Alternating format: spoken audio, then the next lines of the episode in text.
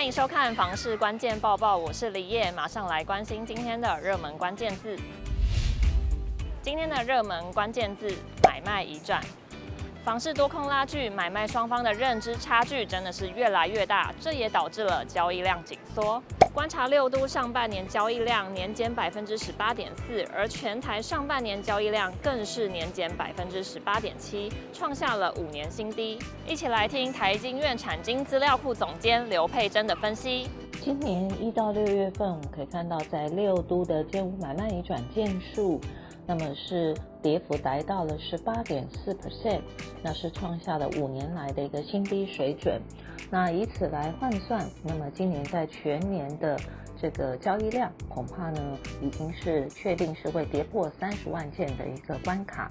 那同时呢，也会比较往二十六到二十八万件来做一个靠拢。那这都反映了在现阶段房市呢，在量缩的部分其实是非常的确定。那也透露出在整体房市景气是较为暗淡的一个状况。那么主要呢是在全球的经贸动能还没有恢复先前的一个水准。那同时我们可以看到，在现阶段呢，政府对于打炒房的一个政策，那么也是没有进行相关的一个松绑，反而在持续呢力道上是有增强的。那近期就包括了平均地权条例，那么整体的一个上路，那么再加上。呃，央行在六月份呢，第五次的无预警祭出了整个选择性的一个信用管制。那财政部又提出了囤房税二点零的一个讨这个讨论。所以现阶段可以看得出来，其实买卖双方其实对价格的认知又更出现了一个扩大的一个情形。所以现阶段呢，呃，在房市呢，只剩下在自住客的部分。呃，在撑场，那目前在投资客以及投机客的部分都陆续的一个退场，那显然未来如果是呃价格并没有一个明显下跌的话，似乎在买方上也比较有难一个这个大幅度的一个进场，所以在现阶段呢，在量缩那么价稳的一个格局。今天的精选新闻，先来看到好时价统计台北市各行政区疫情前后的套房每平租金变化，一起来看哪里涨最多，哪里的租金跌了呢？二零二二年套房产品以大安区租金最高，租金每平一千八百元以上，其次为信义区、士林区、南港区、中山区，租金每平突破一千七百元。内湖区、松山区、大同区、中正区等区每平为一千四百元至一千七百元，而万华区、文山区以及北投区套房租金水准相对较低，落在每平一千一百元至一千三百元。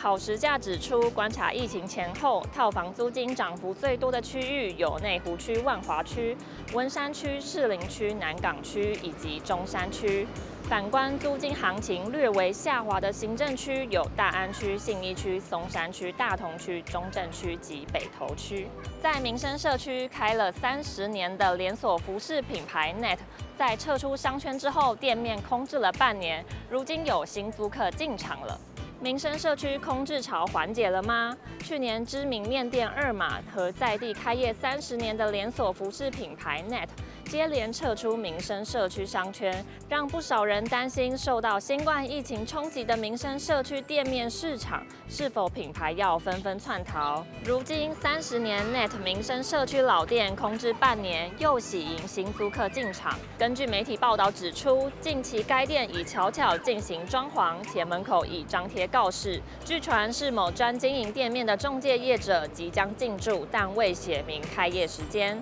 全球居不动产情报市总监陈秉承表示，民生社区店面房东大多为早期持有，早已满足当初置产成本，且民生社区也非北市一线商圈，店面持有成本不高，因此房东不急于出租，也不愿轻易降租破坏行情，才让先前出现空租潮。